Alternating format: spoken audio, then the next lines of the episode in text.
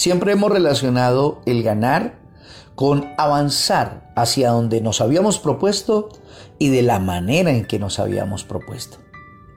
Pero hay un juego que nos muestra una posición diferente. Es el ajedrez.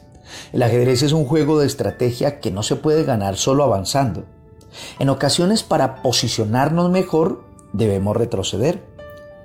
Y esto me recuerda que en muchas ocasiones nos podemos llegar a deprimir porque recibimos un revés en la vida que nos hace retroceder. Al igual que en el ajedrez, en la vida podemos ganar dando una vuelta en forma de U. Hay una enorme diferencia entre rendirse y volver a comenzar de nuevo. De hecho, en muchos casos es necesario dar marcha atrás, abandonar algo, dejar ir algo para posicionarte mejor y volver a avanzar. Hay un libro en las Sagradas Escrituras, el libro de lamentaciones, que estoy seguro te va a ayudar para que comprendas esto que te acabo de explicar a través del juego del ajedrez. Te va a ayudar para que aprendas a soltar y poder así ser un ganador, una ganadora. Dice en este libro, en el capítulo 3 de Lamentaciones, que hay unas realidades que nosotros experimentamos cuando vivimos en nuestra propia capacidad. Y a partir del versículo 19 dice lo siguiente, recordar mi sufrimiento y no tener hogar es tan amargo que no encuentro palabras. Siempre tengo presente este terrible tiempo mientras me lamento por mi pérdida. Esto que acabo de leerles, sé que es la realidad con lo que muchos se están identificando hoy por hoy.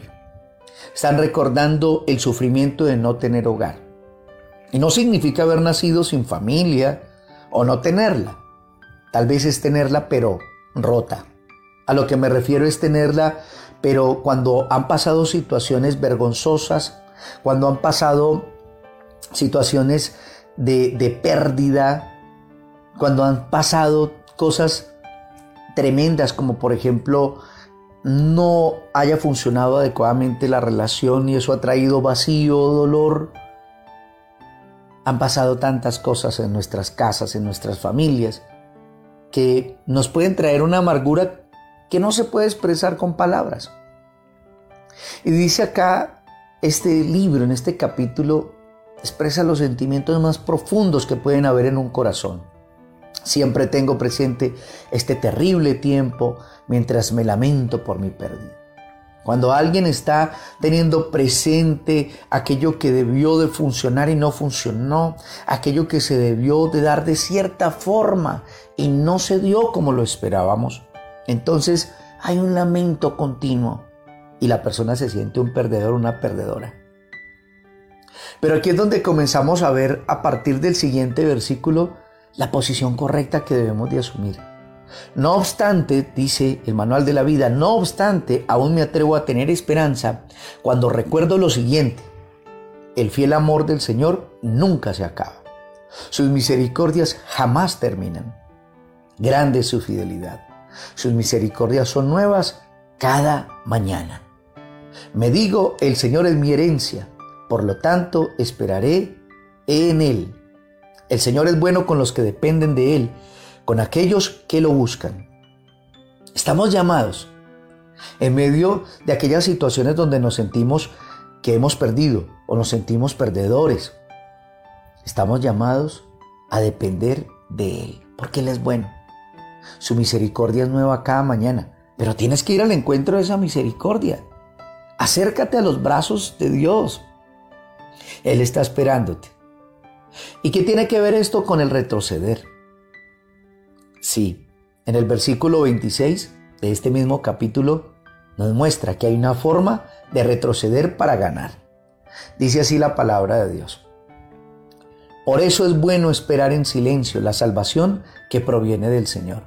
Y es bueno que todos se sometan desde temprana edad al yugo de su disciplina, que se queden solos en silencio bajo las exigencias del Señor, que se postren rostro en tierra, pues quizá por fin haya esperanza. Qué tremendo esto. Y dice más adelante, pues el Señor no abandona a nadie para siempre. Aunque trae dolor, también muestra compasión debido a la grandeza de su amor inagotable, pues Él no se complace en herir a la gente o en causarles dolor. Dios nos está mostrando a través de su palabra, a través del manual de la vida, que es necesario retroceder. Y esto tiene que ver con guardar silencio. A veces no nos quedamos callados. Queremos expresar todo lo que sentimos, queremos exigir nuestros derechos, queremos imponer una posición. Y acá no se trata de guardar silencio delante de una persona, cualquiera, sino guardar silencio delante de Dios. Y esperar de Él la salvación. A veces lo que queremos es que la otra persona o de algún lado venga la salvación, la solución a ese problema, a esa dificultad. Pero la respuesta está en Dios. Y acá lo dice de una manera muy fuerte. Dice que se postre rostro en tierra. ¿Te imaginas? Poner la boca en el polvo, por si aún hay esperanza. Esto es una forma de dar un paso hacia atrás, pero sabiendo que se trata de volver a empezar, pero ahora de la mano de Dios. Quiero invitarte para que juntos oremos, acerquémonos a Dios y le digamos, Señor, sí, no me quiero sentir un perdedor o una perdedora, no quiero serlo. Por eso este paso hacia atrás lo voy a hacer para guardar silencio y esperar tu respuesta. Padre, hoy nos acercamos a ti reconociendo que si hay algo de lo cual nos debemos de desprender, si hay algo que debemos de dejar ir, es nuestro orgullo, es nuestra altivez. Porque pensábamos que para ganar se trataba de solamente avanzar como lo habíamos pensado. Pero ahora entendemos que es necesario dar un paso atrás muchas veces para tomar una mejor posición. Ahora comprendemos que hay una enorme diferencia entre rendirnos y volver a comenzar de nuevo. Esta vez haciendo las cosas de la mano tuya. Quiero aprender a guardar silencio, a dejar de estar exigiendo derechos, a dejar de estar imponiendo la forma en que debían de ser las cosas. Y quiero entender que es bueno depender de ti. Tal vez me ha faltado exactamente lo que describe ese capítulo de ese libro. Y es venir a buscar tus misericordias que son nuevas cada mañana. Ya quiero dejar de estar recordando que he estado sin hogar, sin el hogar perfecto. Y quiero recordar que si tengo un hogar y ese hogar eres tú conmigo y que contigo podré avanzar. Gracias por enseñarme la importancia de la humildad a través de este tiempo. Gracias, oh Dios, por lo que me has mostrado, porque en ti hay esperanza. Te alabamos y te exaltamos y quedamos en tus manos en el nombre precioso de Jesús. Amén y amén. Bueno, mis amigos y estimados oyentes, espero que este tiempo haya sido un verdadero refrigerio para el alma. Mi nombre es Jaime Prada, mi número de contacto desde Colombia 301-768-9242. Que Dios te siga bendiciendo rica y abundantemente.